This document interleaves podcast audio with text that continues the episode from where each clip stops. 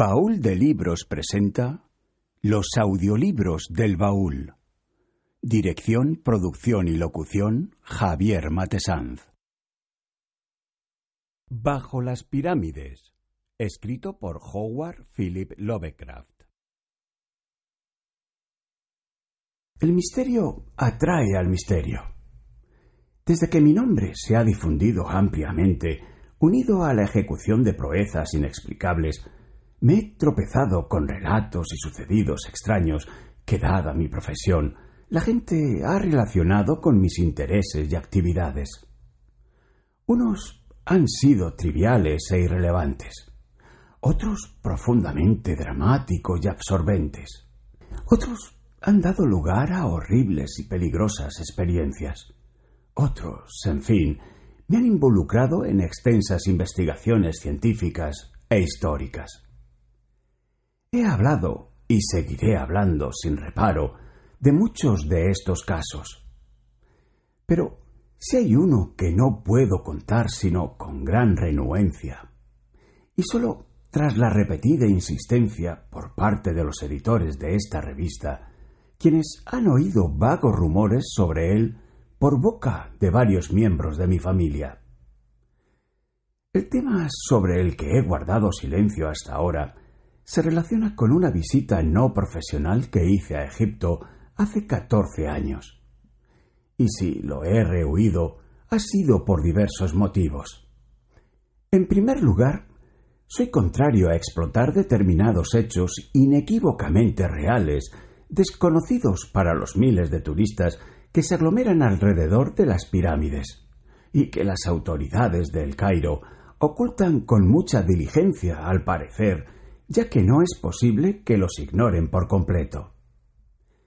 En segundo lugar, me disgusta tener que rememorar un incidente en el que mi fantástica imaginación debió de desempeñar un importante papel. Lo que vi o creí ver no ocurrió evidentemente, sino que debe considerarse más bien efecto de mis lecturas sobre egiptología entonces recientes, y de las lucubraciones sobre dicho tema que mi entorno propició de manera natural. Tales estímulos imaginativos, aumentados por la emoción de un acontecimiento real bastante terrible en sí mismo, provocó sin duda el horror culminante de esa noche malajada, tan lejana ya. En enero de 1910 había cumplido un compromiso profesional en Inglaterra y había firmado un contrato para hacer una gira por unos teatros de Australia. Se me había concedido un amplio margen de tiempo para efectuar el viaje, y decidí aprovecharlo al máximo con el recorrido que más me interesaba. Así que, acompañado de mi esposa, atravesé el continente en dirección sur y embarqué en Marsella en el vapor P&O Malwa rumbo a Port Said. Partiendo de allí, me proponía visitar los principales lugares históricos del Bajo Egipto antes de salir definitivamente para Australia. El viaje fue agradable y estuvo animado por los múltiples y divertidos incidentes que le suceden a un ilusionista fuera de su trabajo. Me había propuesto ir de incógnito, a fin de viajar tranquilo, pero me sentí impulsado a darme a conocer a causa de un colega cuyos deseos de asombrar a los pasajeros con trucos sencillos me incitaron a duplicar y superar sus proezas de una forma que destruyó por completo mi anonimato. Cito este detalle por sus consecuencias finales consecuencias que debía haber previsto antes de revelar mi identidad al cargamento de turistas que estaban a punto de desparramarse por todo el valle del Nilo. Aquello significó pregonar mi identidad allá por donde iba, privándonos a mi esposa y a mí del apacible anonimato del que habíamos pretendido gozar. En un viaje en pos de curiosidades, me vi obligado a soportar a menudo que me examinasen también como una especie de curiosidad.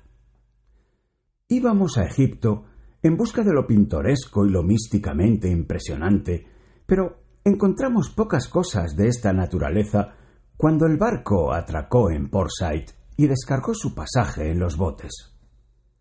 Las dunas bajas de arena, las boyas oscilantes de los bajíos y un aburrido pueblecito europeo sin nada de interés salvo la gran estatua del gran de Lesseps, despertaron nuestra impaciencia por ver algo que valiese más la pena. Tras algunas deliberaciones, decidimos ir a El Cairo y a las pirámides, y luego dirigirnos a Alejandría para coger el barco con destino a Australia, visitando antes los monumentos grecorromanos que la antigua metrópolis pudiese ofrecer.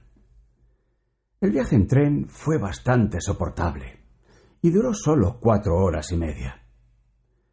Vimos gran parte del canal de Suez que seguimos hasta Imailía y más tarde pudimos saborear un poco del antiguo Egipto al vislumbrar el canal de agua dulce restaurado del Imperio Medio.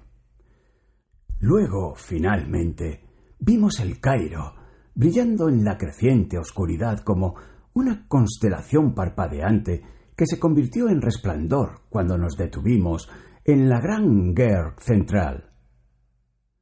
Pero otra vez nos esperaba el desencanto ya que todo lo que vimos era europeo, salvo las indumentarias y las multitudes.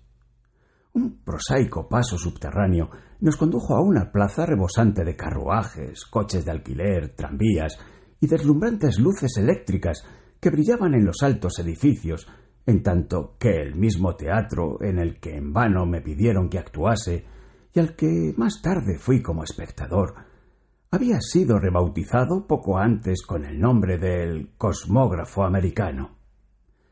Nos alojamos en el Sifar Hotel, al que llegamos en taxi, que recorrió veloz las calles anchas y elegantes. Y en medio del servicio perfecto de su restaurante, ascensores y lujos generalmente angloamericanos, el oriente misterioso y el pasado inmemorial parecían lejanísimos. Al día siguiente, no obstante, nos sumergió deliciosamente en una atmósfera de las mil y una noches, y el Bagdad de Harun al-Rasib pareció revivir en las tortuosas callejas y el exótico horizonte del Cairo. ¿Te está gustando este episodio? Hazte fan desde el botón Apoyar del podcast de Nivos. Elige tu aportación y podrás escuchar este y el resto de sus episodios extra. Además, ayudarás a su productor a seguir creando contenido con la misma pasión y dedicación.